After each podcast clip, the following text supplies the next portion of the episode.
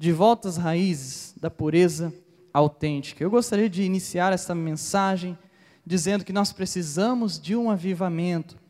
Eu estou necessitado de um grande avivamento na minha vida. Você necessita de um enorme reavivamento. Nós não podemos mais ficar estáticos, nem perdermos a nossa pureza em Cristo Jesus. A santidade do nosso Senhor que morreu na cruz para nos dar vida eterna. Você precisa dessa santidade. Você precisa andar com Cristo. Você precisa deste avivamento. Nós precisamos criar raízes mais profundas. Por isso, crie raízes profundas. Raízes que não irão apenas ficar na superficialidade, mas raízes que irão mais fundo para nos agarrarmos na pessoa, nas promessas e na vida de nosso Senhor Jesus.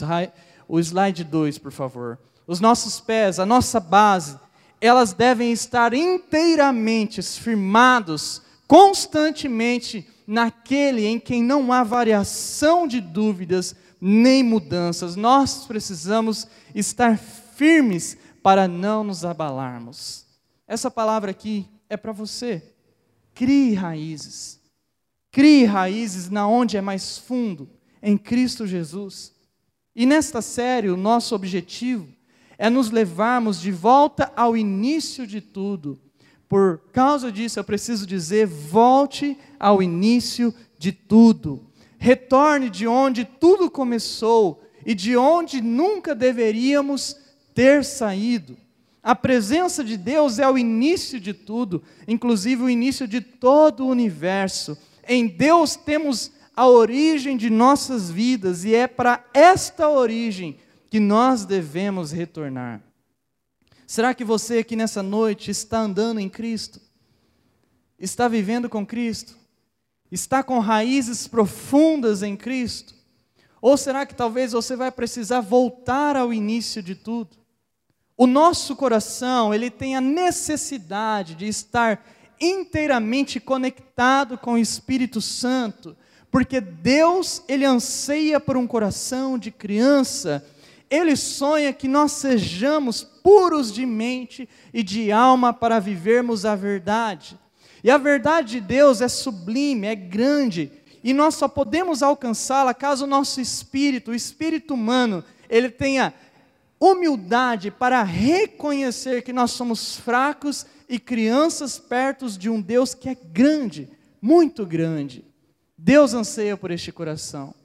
E toda vez que nós nos perdemos do caminho de Cristo, toda vez que nós nos desviamos do caminho de Jesus Cristo, então o nosso coração, ele não é mais o coração como de uma criança, mas Deus anseia por este coração. A Bíblia, ela nos ensina que nós devemos ser puros como éramos em nossa infância.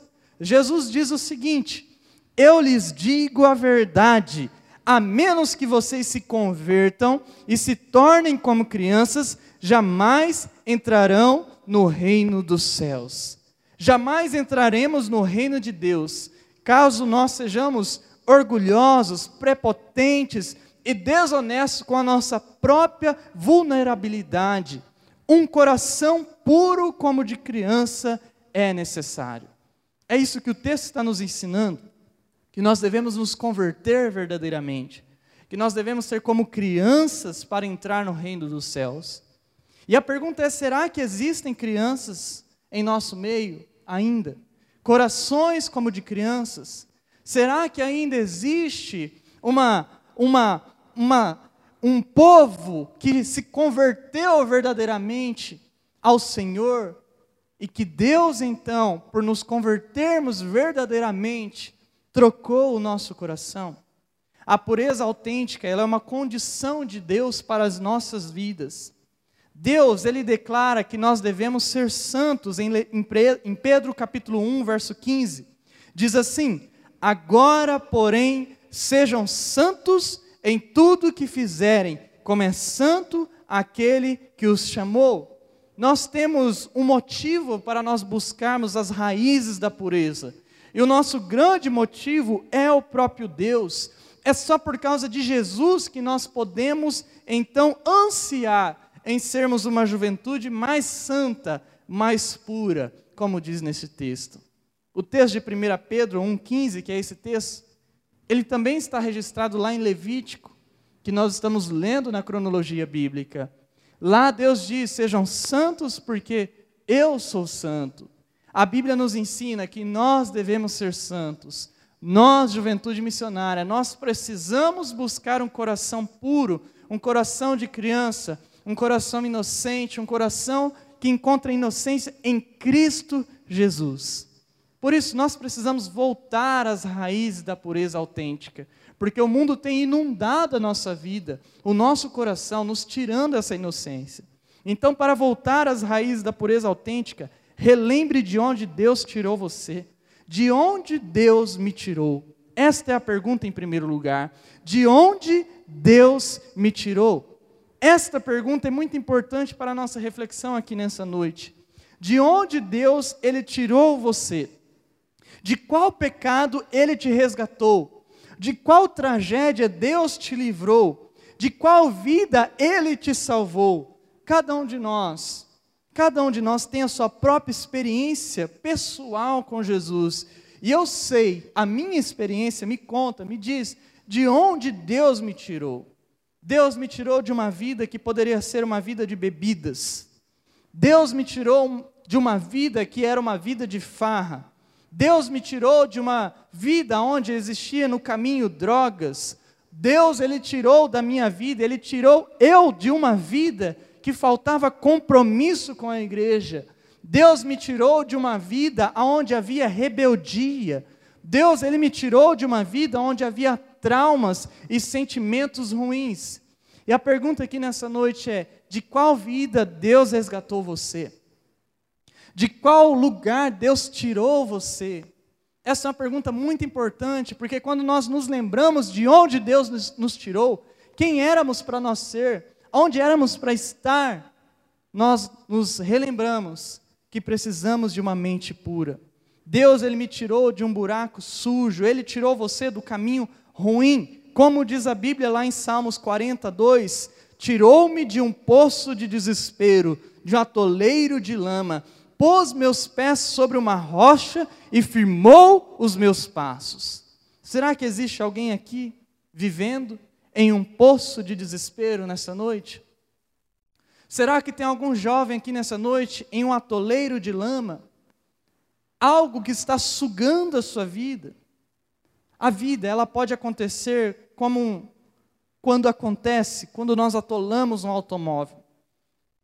Quem já atolou um automóvel sabe como é ruim para tirar, ou quem já caiu em um buraco, tropeçou.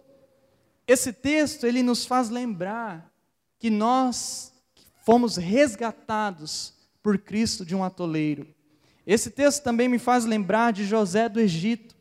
Ele foi jogado em um buraco, em um poço, mas Deus o resgatou, se você conhece a história de José, e o fez senhor do Egito. Eu me lembro também, quando eu era criança, minha irmã também era criança, nós estávamos numa casa de um amigo do meu pai, e eles estavam fazendo um poço, e estava tudo escuro, e ela caiu dentro daquele buraco, e nós ouvíamos os gritos, ficamos desesperados com aquilo. Eu também me relembro de todas as vezes que Deus me tirou dos lugares mais profundos que eu poderia estar. Aonde você está? Aonde Deus foi te buscar? De onde Deus tirou você? Ele pode tirar a sua vida do abismo e te levar para a luz da pureza em Cristo. Por esse motivo, pense sobre a sua vida, preste atenção nisso. Como começou a sua vida cristã? Essa é uma noite para você refletir sobre isso. Como iniciou a sua jornada na igreja de Jesus? Você consegue se lembrar quando tudo começou? Você consegue relembrar as primeiras lições que você aprendeu de Deus, que você não sabia até então, as primeiras lições que você tirou da Bíblia? Você consegue lembrar do seu primeiro contato com Deus, a primeira vez que você sentiu Ele, da sua primeira oração, cheia de pureza e cheia de inocência. Deus salvou você. Deus resgatou você. Por isso, como começou a sua vida cristã? Você precisa retornar a esta origem. Nós precisamos retomar tudo aquilo que Deus iniciou lá no início. Deus um dia salvou você, Deus nos resgatou para andarmos na luz. Deus, Ele não te resgatou para você viver em trevas, não, Ele amou a sua vida para que você pudesse ter vida eterna. Deus, Ele deseja que sejamos puros com o nosso coração, por isso não resista a Ele, mas se entregue a Deus de corpo, de alma, entregue a Deus todas as suas impurezas e Ele vai tirar você, como nós lemos no texto, talvez de um atoleiro, talvez de um lugar cheio de lama e de pecado. Em segundo lugar, para voltar às raízes da pureza autêntica, pense nos milagres que Deus já fez. O que Deus já fez em mim? Quais são as características que você não tinha, mas que você passou a ter por causa de Deus? Quais qualidades você adquiriu? Quais habilidades? Quais dons Deus deu para você?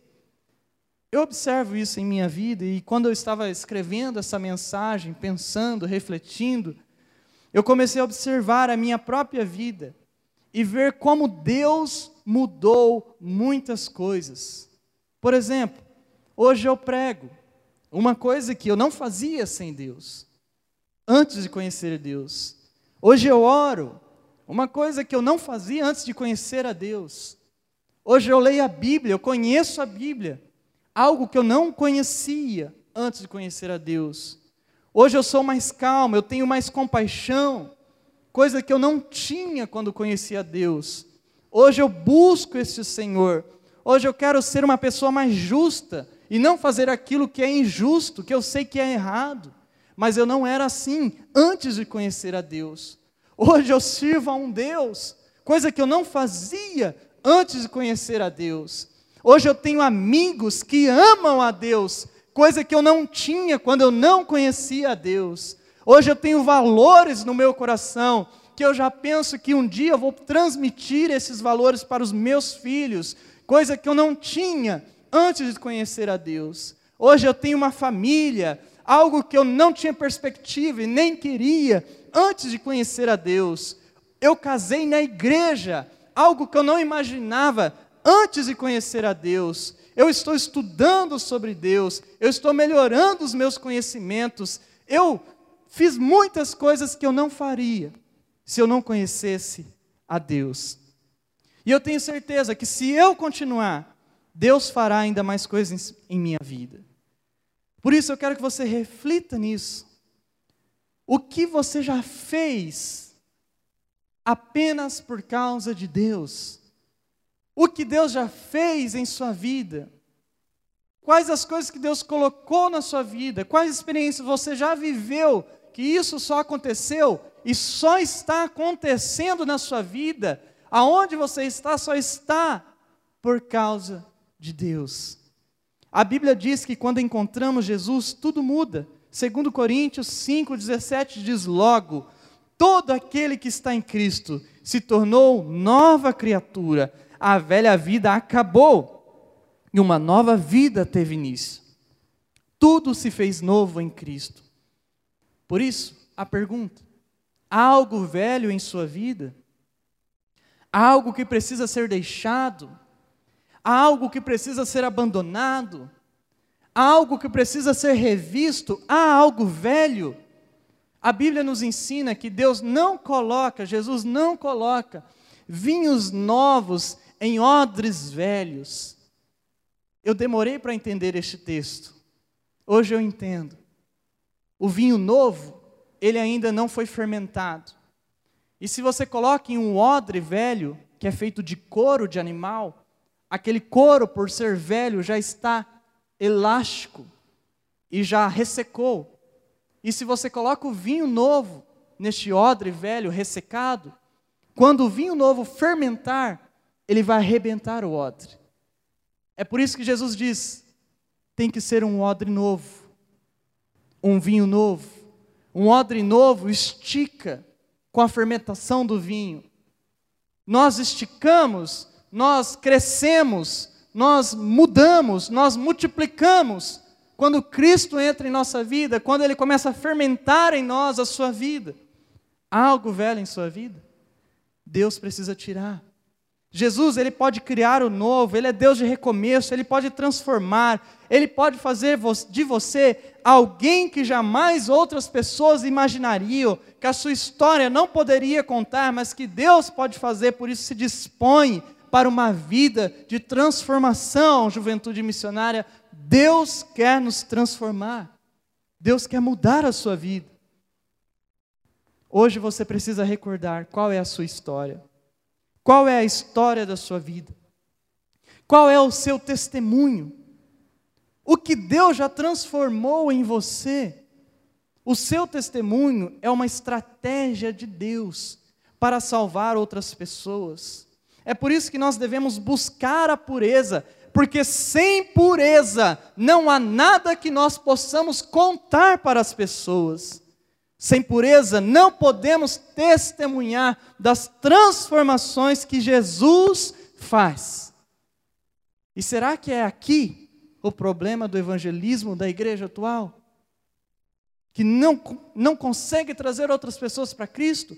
Será que nós perdemos a pureza? Porque sem pureza nós não temos o que contar. O que nós vamos contar? Só coisas velhas, com gente velha. Não. Deus quer um vinho novo, um odre novo, uma história nova. Por isso, qual é a história da sua vida? O que Deus transformou em você? Se não há nada que na sua história seja novo, que Deus transformou, Deus quer transformar. Cristo, ele não entra em sua vida para você ser o mesmo. Jesus nos transforma para viver uma nova história. Registre isso, pense nisso. Jesus nos transforma para vivermos uma nova história. Você precisa viver uma nova história. Não uma velha história. Não uma história sem Deus.